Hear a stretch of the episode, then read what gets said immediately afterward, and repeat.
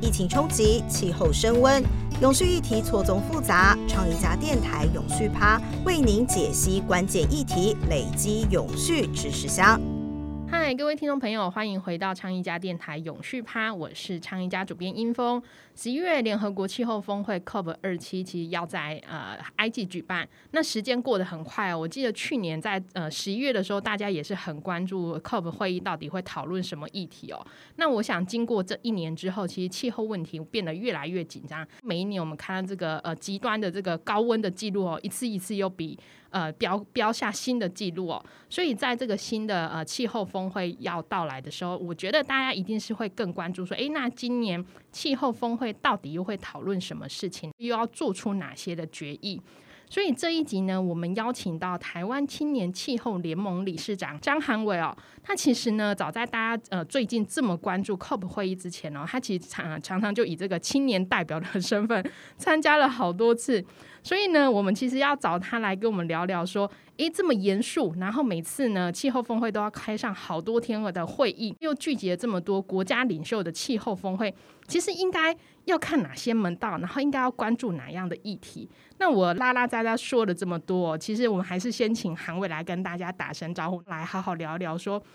看气候峰会的时候，到底应该看什么事情？Hello，韩伟。Hello，云峰。Hello，大家好，我是韩伟。韩伟哦，哦，我知道说韩，就像刚韩文的这个介绍的呃前言里头，我知道韩伟好像已经在呃早早先早先之前呢，其实就以很多不同身份的角色参加的这个气候峰会。可不可以先请韩伟来聊聊说，哎，你你自己？自己呃为什么会这么关注 COP 会议？然后在过去几年，其实是以什么样的身份，然后来到这样很重要的国际场合上？好的，呃，我其实第一次知道就是有所谓的 COP，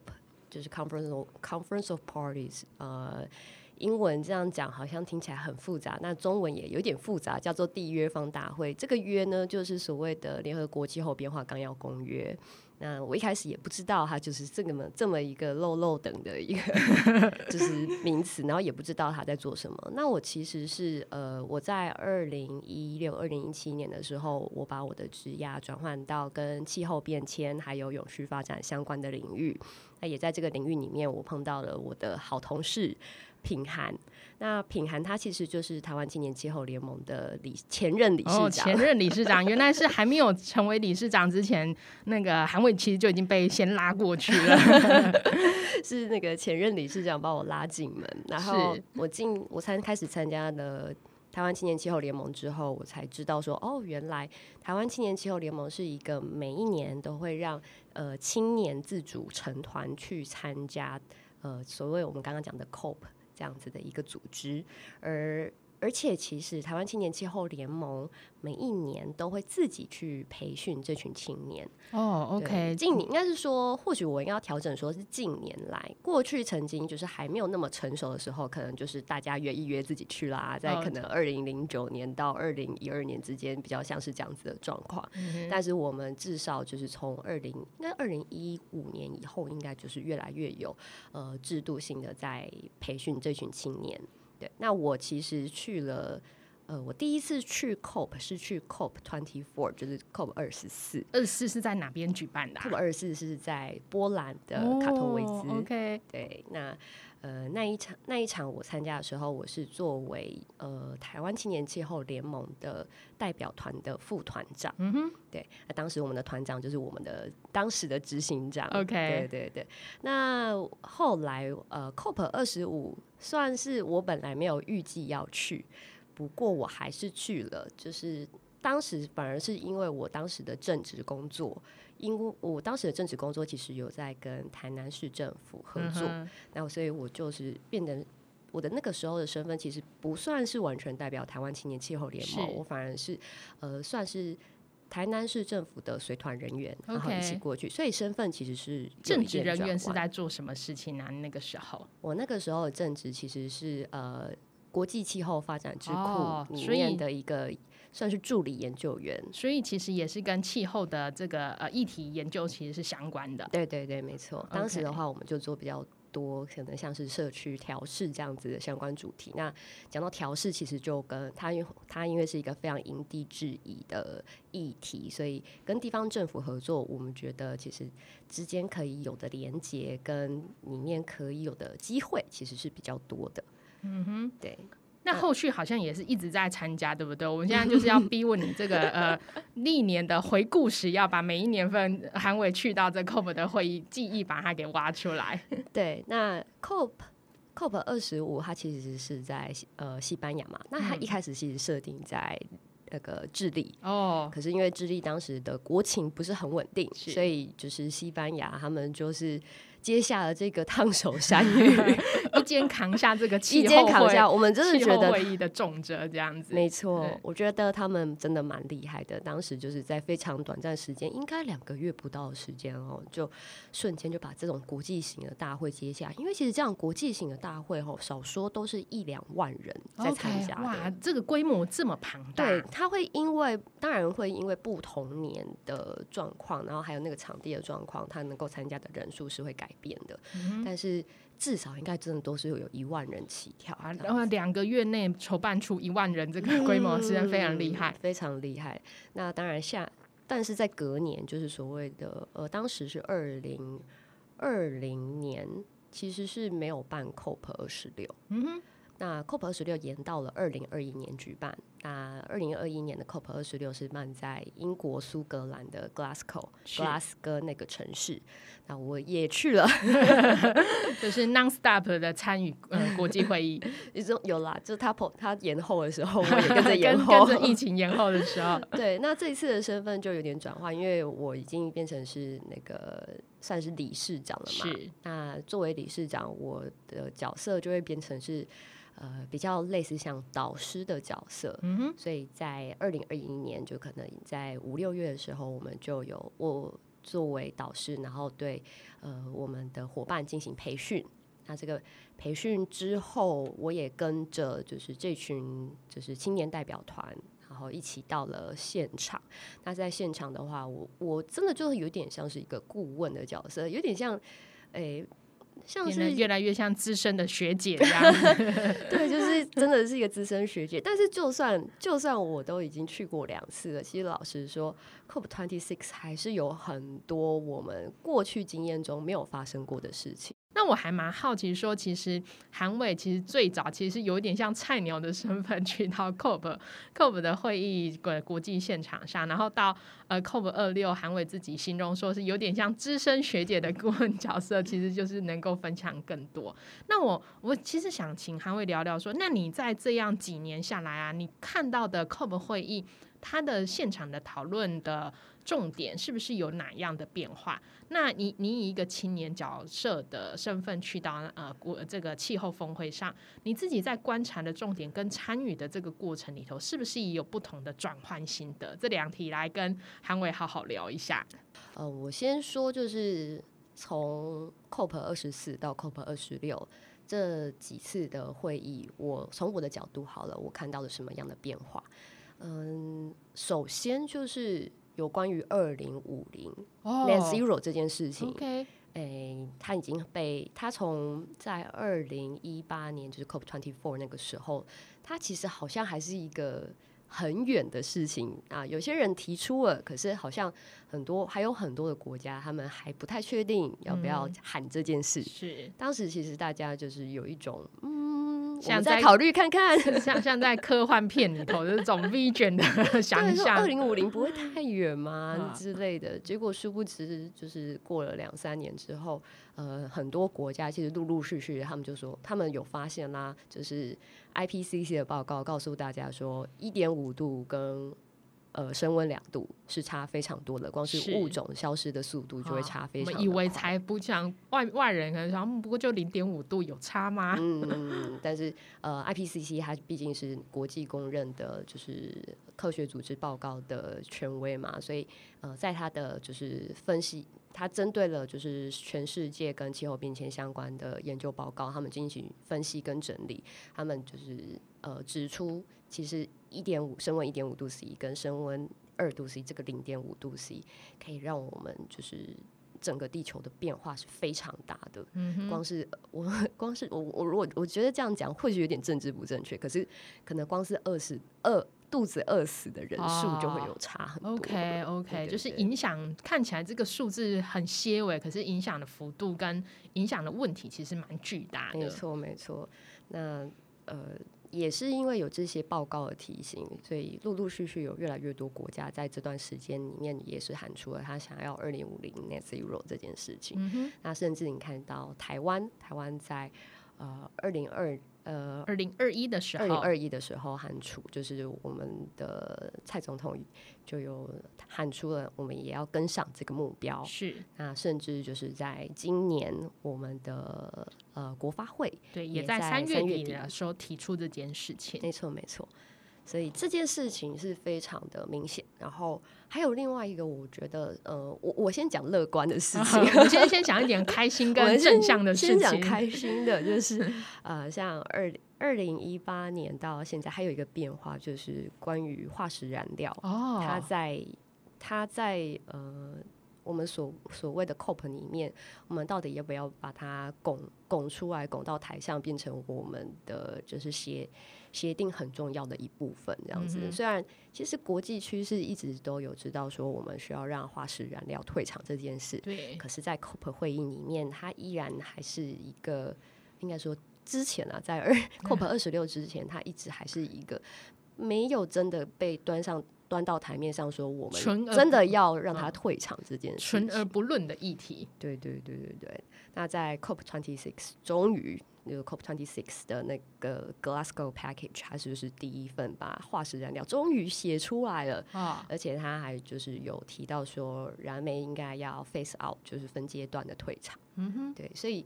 呃，我觉得这都是蛮大的变化。那我觉得背后有一个推手，哦，就是、呃，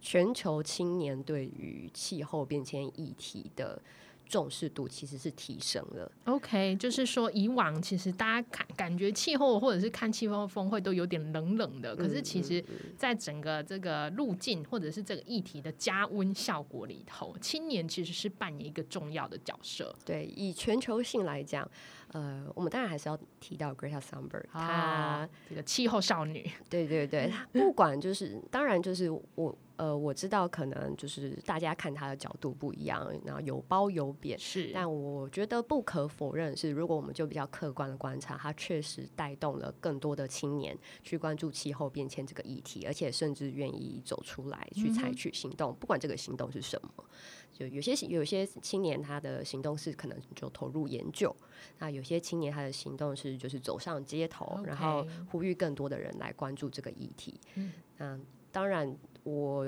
发现就是这样子的趋势。如果当它变成是一个国际响应的行动的时候，其实它的声势就变得非常浩大。那比如说哦欧美那边，他们就他们就先去影响他们的政府，然后他们政府可能就喊了哦，那那那我我要先先这个欧洲的青年先逼迫他们的政府，对对对，他们就可能好，那那我真的要做二零五年 net zero，甚至更早。啊其实有些国家是更更有呃远见。远见、更有野心，想要更早达成这件事情的。那后来就慢慢的陆陆续续扩张嘛，就是诶、大家也觉得诶、不能输啊，为什么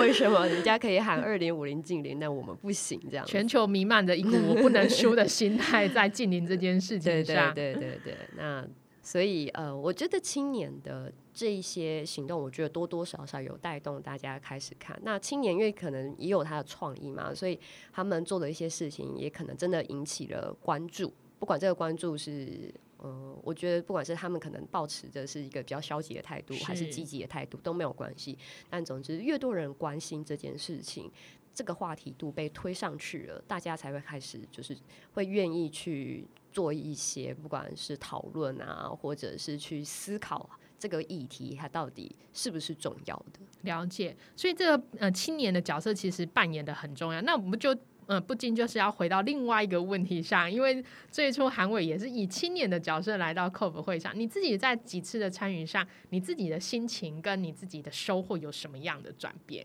嗯第一次去当然就是菜鸟嘛，什么都很新鲜，什么都很新鲜，什么都很好奇，是然后但也也觉得哇，这个是需要很多的精力去适应那个会场里面的速的节奏跟速度，是因为其实那个会场里面有好多好多的气候议题，就是在各个地方。发生跟讨论不同的会议室跟场合，甚至两个人碰到都是一场小会议。对，OK，它真的是你要讲的话，它有有一点像是气候大拜拜。哦，OK，OK，可以想象那个妈祖绕境有没有？然后大家为了妈祖，就是哦，全部都一群人围过去，就是这么热闹这样子。那所以场内其实有分很多不同的区块嘛，那你可能光是要去搞清楚说哪些区块在发生哪一些事情，就已经是。呃，非常会需要你非常多的心力。那当然，所以其实去的时候，比如说呃，当时品涵他就是有有点像是呃，man 也是像是 mentor 角色，所以他就会协助我们第一次去的团员，他就是呃告诉我们说，我们因为我们现在诶没有办法把所有的议题都就是全部都囊括，我们没有办法一次看不能太贪心的所有是，所以我们会需要去找到我们。就是青比较青年比较适合关注的议题，然后我们也可能日后比较在我们在台湾的气候的行动推动上面会比较有帮助的那些议题，所以其实那个时候我们选的是国家制定预期贡献，就是 NDC 是。NDC，其实它其实简单的讲就是呃以前我们就是。指定每个国家，你一定要减多少碳，你一定要对气候多做多少贡献，就用指定的方式。也是就是功课考考试单、成绩单交出来要你写的概念。没错，就是老师就指定说，小明你就是要考一百分，然后阿吉你就是考七十分。小明跟阿吉纷纷头痛了起来，然后然后小明就觉得不公平，为什么我一定要考一百分？好像我九十九分我就做错了。哦，对，那。所以，呃，在巴黎协定之后，他其实就改变这个方式，就是变成是说，好，小明跟阿吉，你们、你们，我们来，就是要一起让我们整个成绩提升。那我们的做法是我们把本来的平均，我我随便乱说啊，我们把平本来平均六十分提升到平均八十分。是，那你们就来说说看，你们可以考几分？那可能小明多考高分一点。然后阿吉，你可以就是多努，你也可以多努一点。那小明要记得也帮助阿吉提升你的分数，然后一起来到我们的理想的平均分数。OK，这个老师突然不是出这个指定成绩，他比较像是一个激励方啊。对对对。那因为目标自己拟定，就没有这个找理由的空间了。对对对。那所以其实在这个 NDC 的概念提出来之后，就是每个国家它都会需要自行性自行去。呃，盘点他自己国家的状况，因为他要跟人家说明嘛，他总不能乱说，就是说，哎，随便啊，我就是呃随便喊了一个我根本就达不到的数字，或者是喊了一个其实我随便就可以达到的数字，目标太高太低都不是，不是一个好方式，对，就是会不合理。那其实每个就是在公约里面的国家，其实都会需要去提出这这一个报告。那台湾因为一些政治的因素，我们。并没有被强制要求要提出这个报告，可是，呃，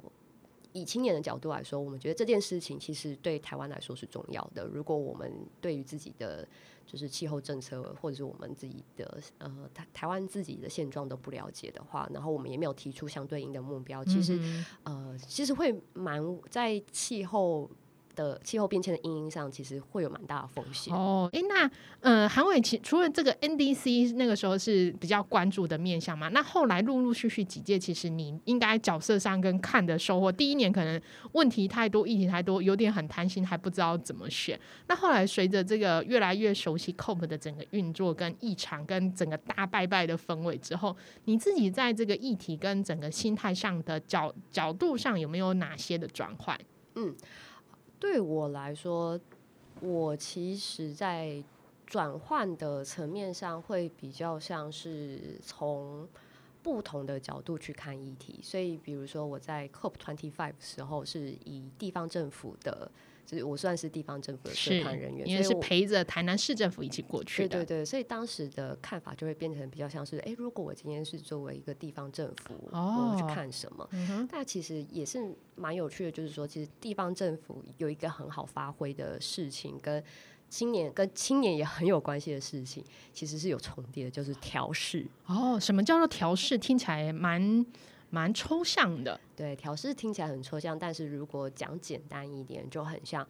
比如说，如果我们今天都知道我们会碰到一些很极端的天气事件，比如说我们会碰到暴雨啊，或者是很高很热的高温，或者是突然很很很低的冰雹，突然这个气候变来变去，就是有这种非常怪的天气的时候，我们到底要如何去应应它啊？嗯，那我们为了要应应它，其实我们也有几种不同的做法。一种就是可能，比如说，我们就尽量避开它，容易发生这些事情的。容易发生危险的地方，我们就尽量不要去。是人工移动方式，就叫台风天，我们就尽量不要靠近海边。OK，这种是直觉式的调试方式。对，也有这种很直觉，但是当然也有另外一种，是我们可能知道有一些区域我们已经有住人了，我们也有一些财务啊，呃，房产在上面。那我们也离，如果我们也离不开那些地方，那我们是不是可以先做好一些准备？那比如说，如果我们知道可能都会这个地方一定。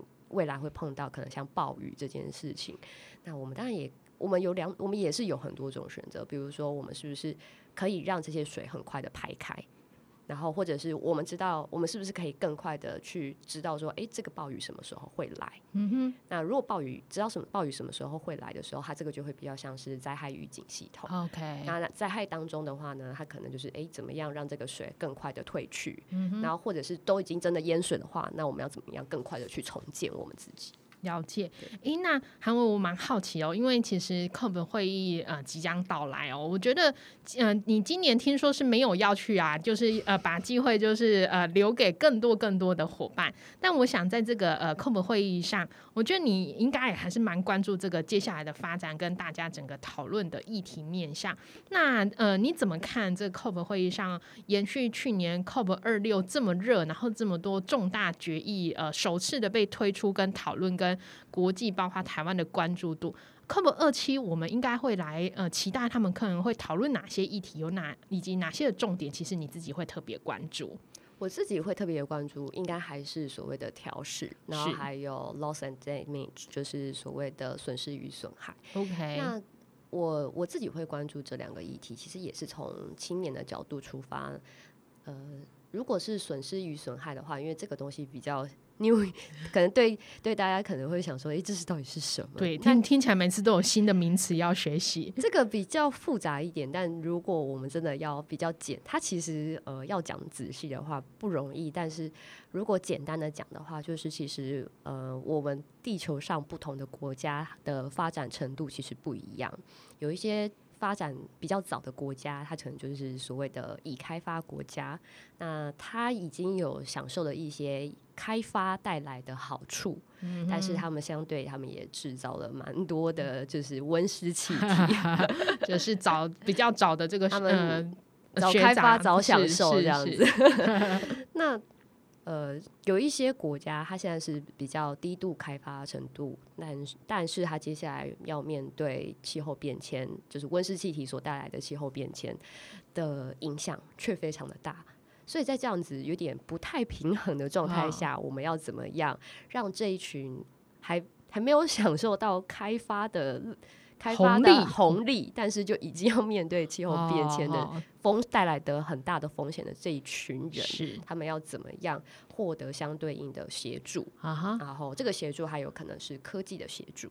有也有可能是资金的协助。OK，OK，这两个议题为什么呃韩伟在？呃，COP 二七里头其实会特别来看这件事情，有没有这些议题？它延续着去年就是 COP 二六讨论的主轴上，怎么样？就是在扣紧到刚才韩伟所以青年的角度特别关注的两个面向，一个刚刚还包括你讲的调试，然后一个刚刚讲的就是 loss damage，这两个角度是怎么样可以把它延续的贯穿起来呢？嗯。呃，我们可以回头说到 COP 二十六结论好了。其实当时 COP 二十六结论，我们刚刚有讲的它一些很棒的地方嘛，是就是比如说把化终于把化石燃料推上台面了啊，或者是大家都有一个共识了，二零五零 Net Zero 是一个大家都要去就是重视的。这个其实也虽然没有变成是一个一定要做的事情，但是大家是有共识哦，这个很重要。但是也当然有一些我觉得还不太够的事情，比如说，其实我们刚刚讲到调试嘛，那在巴黎协定里面，减缓跟调试都是因应气候变迁非常重要的两大元素。大家对呃减碳这件事情、减缓这件事情，已经做了很多很棒的事，然后也投注了很多的资金，但是调试的资金其实是远远低于呃减缓这部分的。可是它却调试这件事情，其实影响青年非常久。如果没有赶快做调试，接下来受害的就是我们了。啊，对，所以呃，这个其实也是为什么我我们我们在 COP 二十六之后，我们觉得 COP 二十七，我们应该还是要持续的进行关注。那当然，loss and damage 也碰到类似的问题，到 loss and damage 一直是一个，也是那个大家不愿面对的真相。就是它也是它有放在巴黎协定里面，但每一次这个议题都会被排到就是所谓的议程的比较后面，然后每次讨论其实都没有很完整。那为什么我我觉得 COP 二十七这个东西应该要关注？就是其实因为 COP 二十七它今年的场地是在埃及，哦，在非洲的 OK 一个非常领，就是非洲邻近区域，其实有非常多的国家就是需要 loss and damage 的 OK，这样子就所谓刚才韩伟讲到的说，还没有享受到开发果实，可是却已经要承担这个整体的气候风险，或者是呃这个呃大家的集体问题的这些呃比较还在发展中的国家。没错，所以那边已经有它的邻近国家很多是这样子的国家，哦所以而且他们也可能就是急需要调试，比如说他们已经开始碰到很多的旱灾，嗯，那或者是天呃极端的温度，其实都发生在那些地方。可是也甚至其实不要不要以为非洲就是都没有水，非就算是这样，它也可以碰到大洪水。哦，就是更极端的极端。对 对对，OK，诶，那韩伟，你刚才其实有在我们帮我们补充了，呃，因为是在这个呃埃及举办，以及周遭的非洲国家，其实它的整个整个国际情境让这件事情其实会特别的关。那我蛮好奇，就是说，那既然既然这个 loss damage，其实在呃过往的几届其实呃都有被摆上议程的 末端，可是却始终未被摆出来做讨论。那它的困难之处会在哪边呢？因为这似乎也是好像每次在挑说，哎，这个大家要上缴这个气候风险的额度的时候，大家就会吵来吵去，说啊，你你就已经早开发啦，然后现在我要我要付出这么多，那公平吗？这个公平的事情好像在国际界已经讨论了好久，那它困难点到底是困难在什么地方？嗯，这个其实就要回到 loss and damage 的制度到底要怎么样设计。其实现在吵最久的就是，呃，已开发国家觉得可以呀、我可以给你钱，我可以给你资金，然后可以给你技术，但是你要跟我提出一个比较完整的计划。啊、你要让我知道你的计划里面你会怎么样去使用这些科技跟资金。是对，但呃，开发中国家可能就会觉得说，你都不承诺，为什么我要给你计划？好像是一个鸡生蛋，蛋生鸡的问题哦，两边一直推来推去，说，哎、你都不做，然后另外一边说你都不给，这两 两边都吵起来，那到底谁要先开始来做？对，有有一些这样。那当然就是，那到底要几？比如说，其实常常会发生的一件事情就是，那到底资讯要揭露到哪边？哦，OK，那其实，在所谓的气候政策里面，透明度这件事情其实很重要。透明度讲的会是什么事情啊？比如说，我们现在到底有多少钱要花在哪里？嗯，这个是这个相关的说明就会很重要。然后，呃，比如说我们现在为了做调试，我们要收集一些资讯，然后这个资讯不管是天气的资讯，或者是呃，我我打个比方，比如说呃。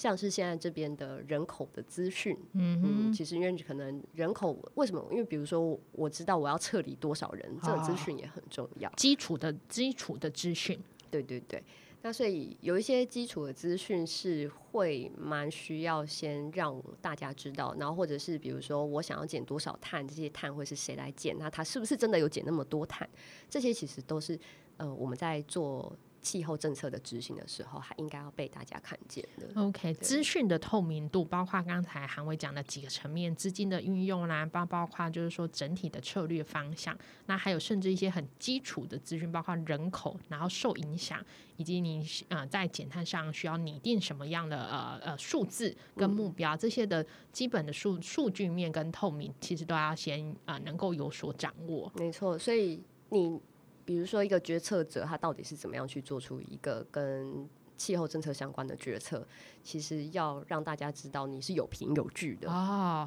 o k 这这句话我其实在呃过去几集我们邀请好多的我们的专家来讲，有凭有据的来应对气候风险或者是气候行动。我好像在这几次呃不同的来宾嘴上，好像都听到了 类似的一句话。所以其实怎么样来做，而且是有根据的做，其实是能够才能把这个气候的问题能够有效的解决。没错，那还有另外一件事情，我觉得就是作为台湾青年气候联盟，我们一定也要听到的，就是呃公众参与哦，公众参与怎么说？嗯，公众参与就是今天一个决策者，他可能可以资讯很透明，但是他如果没有纳入其他利害关系人的意见，那这个政策可能就会变成是他一意孤行。嗯哼。如果他就是没有，比如说他没有考虑到可能这个政策会对青年造成什么冲击，或是对老公造成什么冲击的时候，他可能本来是一片好意。但是他一旦执行下去，大家就是呃这个抱怨那个抱怨，那也会很可惜。那所以是不是我们可以事先让利害关系人一起进来审视这样的政策？因为有时候我们可能真的是一片好意，就反而冲击到其他的利害关系人的权利。其实这对于我们去解决气候变迁问题，它其实反而变成是一个阻碍。了解。嗯，韩伟能不能多说说一个这个公众的参与这件事情啊？因为我想你从这个呃最早起，你刚二零一七其实比较呃出新鲜的去参与，那我们想从国际上的层次，它不管在。议程主题以及做出最终的结论上，其实也是把国际间不同国家、不同的利害关系以及不同角色的人纳入之中，然后去产出一个共同的决议。那如果把这样的逻辑跟这样的方式放到台湾的这个气候治理或者是气候的应应上，有哪些的国际经验其实是可以反馈在台湾上来如此的操作或者是学习？嗯，我觉得如果以就是。联合国气候变化纲要公约的缔约方大会来讲的话，它其实在做正我我其实个人认为啦，就是现在这个公这个公约里面，它有把九大利害关系人所就是九大有哪九大呢？九大社群哇，这个要一 一背出来，我们可以列列个几个重点。很多时间，所以我先列几个重点。首先，青年就是一个青年，然后还有儿童，还有青少年，其实都摆在同一个。呃，社群里面叫做养狗，OK，对，就是 use NGO 养狗。那还有就是，比如说原住民也有一个社群，是。那性别也有一个社群，甚至地方政府、劳工。哦，然后还有哎，学学者其实都各有社群。OK，听起来虽然我我没有细数到底有没有九个，但听起来整个的面向跟呃主题其实是蛮广泛的。对对对，没有错。OK，那如果把这些的刚才嗯韩伟有讲到说社群其实有这么多角色，那如果对应到台湾里头，在公众参与在尤其是气气候治理上，我们的公众参与还可以怎么样来推进？其实现在，如果我们回头看台湾的气候 政策制定的话呢，呃，台湾的气候政策，我们举比较重要的气候政策好了。那以过去的温管法，就是温室气体减量与管制法，当时在制定的时候，呃，有跟一些不同的，呃，我我就举例啊，就是比如说有跟企业，是不是有跟企业沟通，然后是不是有跟呃青年沟通？在这些制定法律的时候，其实一开始在制定的时候，其实他的公众参与是就是比较少的。可能我所谓的参与，可能说，比如说他有没有拿这些他的，比如他制定的草案，然后来跟大家呃。咨询说：“哎，你觉得现在这个草案有没有会冲击到你的地方，或是你有什么看法？有没有办类似的就是公听会、公证会，或者是有邀请大家一起来，就是做一些调整？是，就是它其实会需要比较多的讨论。嗯哼，那呃，在温管法的时候，其实是有一些相关的会议，但它还没有到很全面。OK，那更而且。”其实，我觉我自己个人在观察啦，其实原住民啊，然后还有性别团体，其实他们的意见在这样子的，就是气候法、气候相关的方案里面，其实很少被很少被就是邀请过来或者是邀请进去没错没错，这是其实我都觉得还是有蛮多的空间可以去做调整的。那我必须说，就是现在，比如说我们呃最近发表了那个国发会的二零五零的近邻路径嘛。这个路径其实，呃，他现在的做法是，他先公布了一版，然后这一版就是开始就是先呃，够先给你一个第一个版本，那他也很开放的跟大家说，这个版本不是最终版本，现在大我要邀请并不完美的最终版本他。不会完美，是是他们老实招认好，他不是完美的，我们需要就是跟大家讨论。然后他们也开始就是在规划一些呃相关的会议。那所以我是蛮期待。呃，之后相关的公民参与的会议，它是可以好好被设计的。了解，让大家可以就是放心的说，然后呃，还有我们公民说的话，真的有被放到那些，就是我们的建议，真的有对那些现在的路径有做一些改变跟调整。比如说，我自己个人觉得啦，我个人观点哦，就是是呃，在这份路径里面，教育的部分其实放的非常的少。哦，然后我也不太确定说接下来呃我们的政府它针对呃气候变迁，它会做哪一些教育制度上的调整，或者是它有没有一些作为，然后它有没有抓出相对应的时辰，这些都我会蛮想知道。但他现在还是比较一个呃概括性的说，哎，我们鼓励各个机各大机关、各个学校、各个 NGO 企业，就是一起来合作，我们来呃我们的教育，我们要就是指向就是永续。永续人才的培育啊 之类的，它是比较概括性的。OK OK，我们刚才问题一下跑回了台湾哦，因为其实去了这么多国际的呃气候峰会，其实是想把国际的观点跟经验带回来台湾的气候治理跟应应上。那我们再回到国际会这个 COP 会议上来聊一聊好了，因为我几次其实跟韩伟聊了好多次天哦，其实都蛮好奇说啊这么严肃，每次谈起气候峰会，我我我想象中的一个画面就是啊大家这个西装笔挺，然后穿着很正式的服装。其实在这边讨论，其实我蛮多心中的好奇，就会呃不禁就是我一个局外人的角色跟观点，就会很好奇哦。我想说，哎，每年每年这么多呃气在气候峰会上做成这么多决议啊，那到底是不是这些每次的决议都是在那短短看起来好像很已经还虽然看起来蛮多天，也是在一个蛮短的期程上去做磋商讨论，那甚至做出这么多重大决议，这过程到底是怎么样？是每次都这样子讨论出来吗？能不能请韩文跟我们分享一下这个幕幕后的趣闻在哪边？我我不知道会不会有趣啊，赶快先消毒一下。但是呃，其实它不是只有年底的这个大会是才会做讨论。其实，在年中，大概在六月的时候，会有在德国的波昂有一个 Bond Session。这个 Bond Session 的话，其实是呃，我简单讲好了，每个国家的代表啊，当然大家也不是随 always 有空，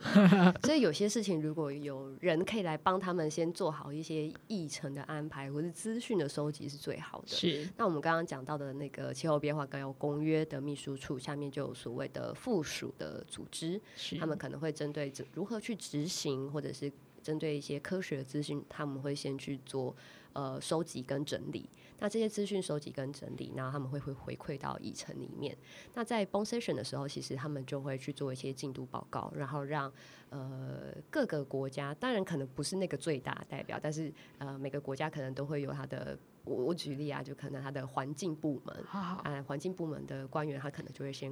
呃在前期飞到德国去，先一起开这个会，但他可他可能不是最高层这样子，但是他会先去在这个会议里面先去进行一个初步的讨论，然后去呃确定说好，那我们今年年底到底要来讨论，要讨论什么，要确定什么？因为年底的话，就真的都是最高层是有决策权力的人，然后在那边去讨论说好，那我们到底要不要支持某一个条约，或者是我们是不是？就比如说像我刚刚讲的，到底化石燃料要不要退场，这些这些事情都会影响到自己国内的那个，其实不是只是有只有气候政策，也可能也影响到你的经济民生嘛。啊，国际产业发展啊，跟你国内的一些经呃产业的发展面向，对对，所以它其实会需要经历蛮多的讨论的，所以它等于就是 bond session 会有一点像是，哎，我们先来就是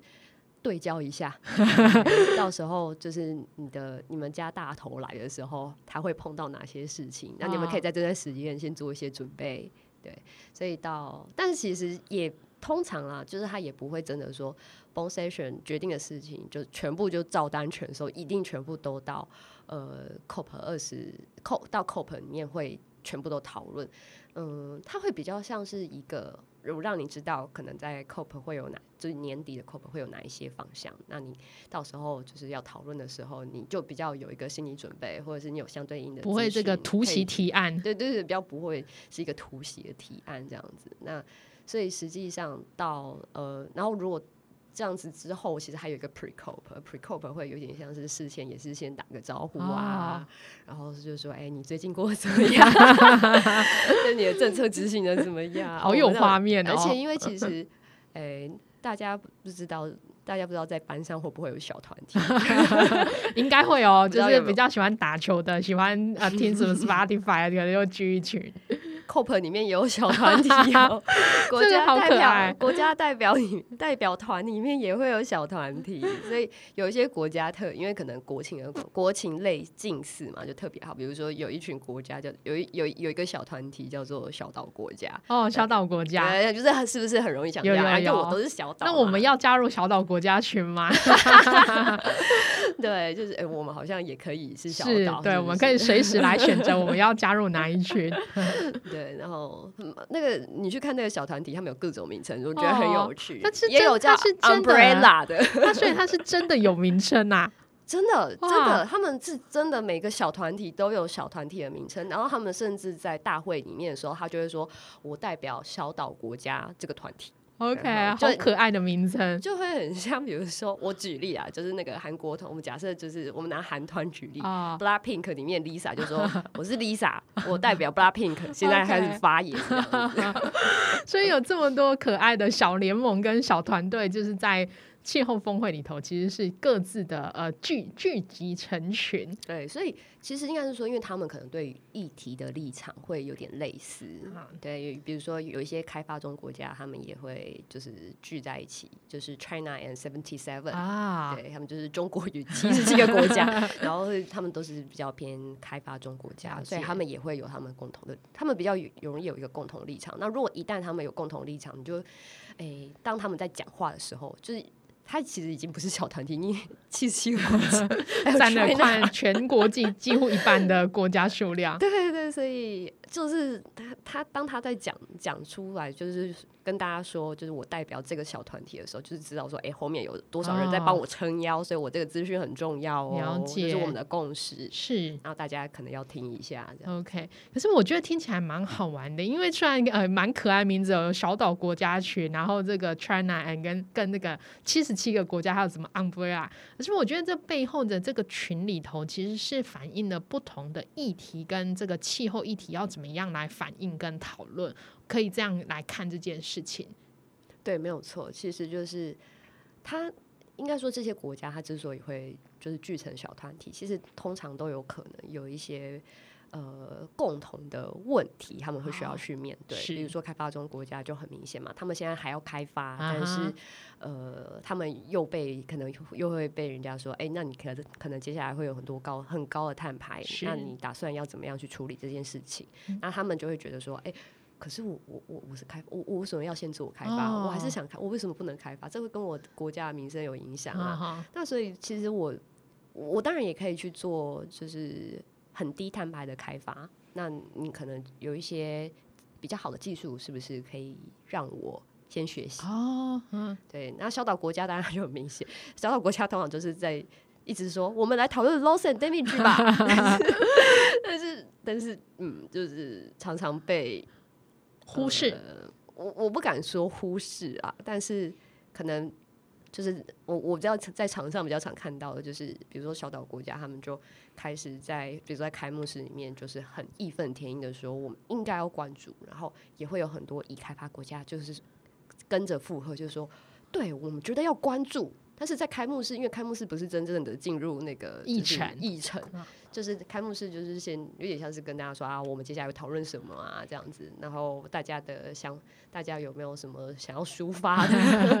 有没有什么期待？因为开幕嘛。那实际上，实际上会议讨论里面就可能又不是这样子。就是虽然我们常常在看到很多已开发国家都会说，对我们觉得 loss and damage 好像也很重要这样子。我们觉得就是大家要，就是作为已开发国家，应该要多负担一些责任。嗯。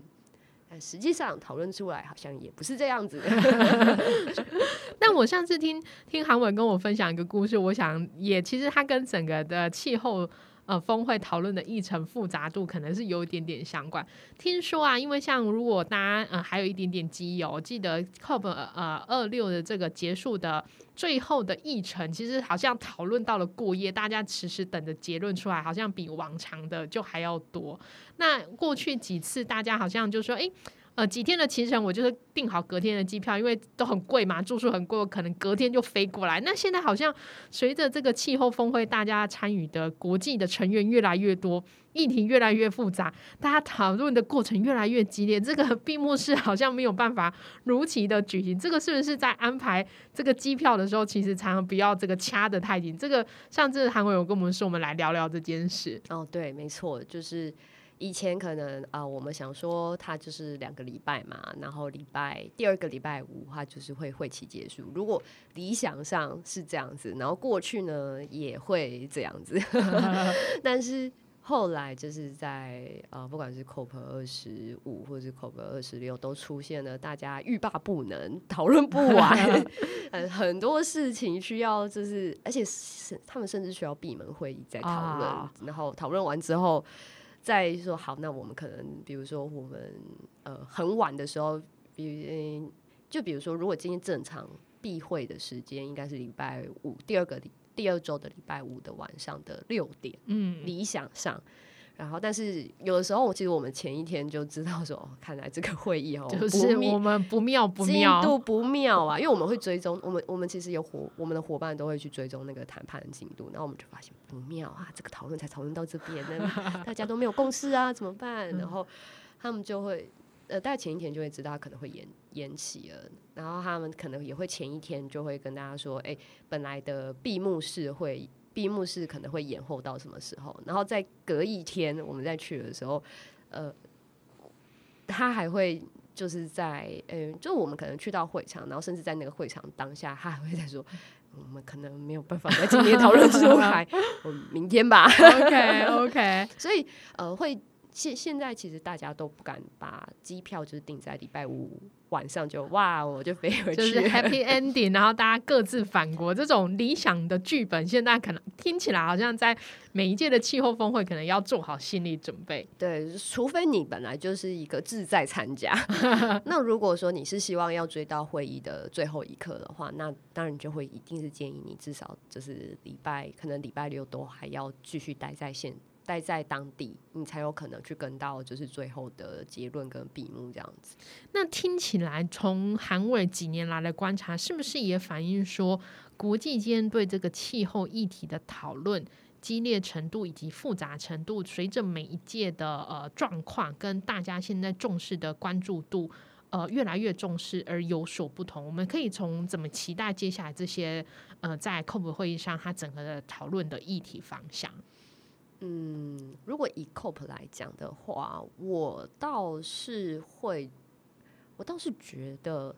呃，当大家的意识就是增强，如果大家是要看大家是不是真心的想要解决问题，如果大家是真心想要解决问题，然后大家也真的那些喊就是二零五零净零排放的国家也真的都做得到的话，理想上反而应该不会有那么多事情要讨论啊。它会变成是真的是去协调国际间的事情，嗯哼。但是呃，就是那是理想嘛。可是现实上其实还是不是这样。比如说我刚刚讲调那个 loss and damage，它或许就会是一个呃，大家需要在更开诚布公。然后目前大家在开诚布公这件事情上还有一些就是障碍啊。那其实是我目前看到的。那还有其实还有另外一件事情，我今天没有特别谈到，就是所谓的碳交易啊。其实碳交易它也是，尤其是如果是国际的碳市场交易的话，它其实也很复杂。然后到底怎么样才是真的真的可以协助到我们减碳的碳交易，而不是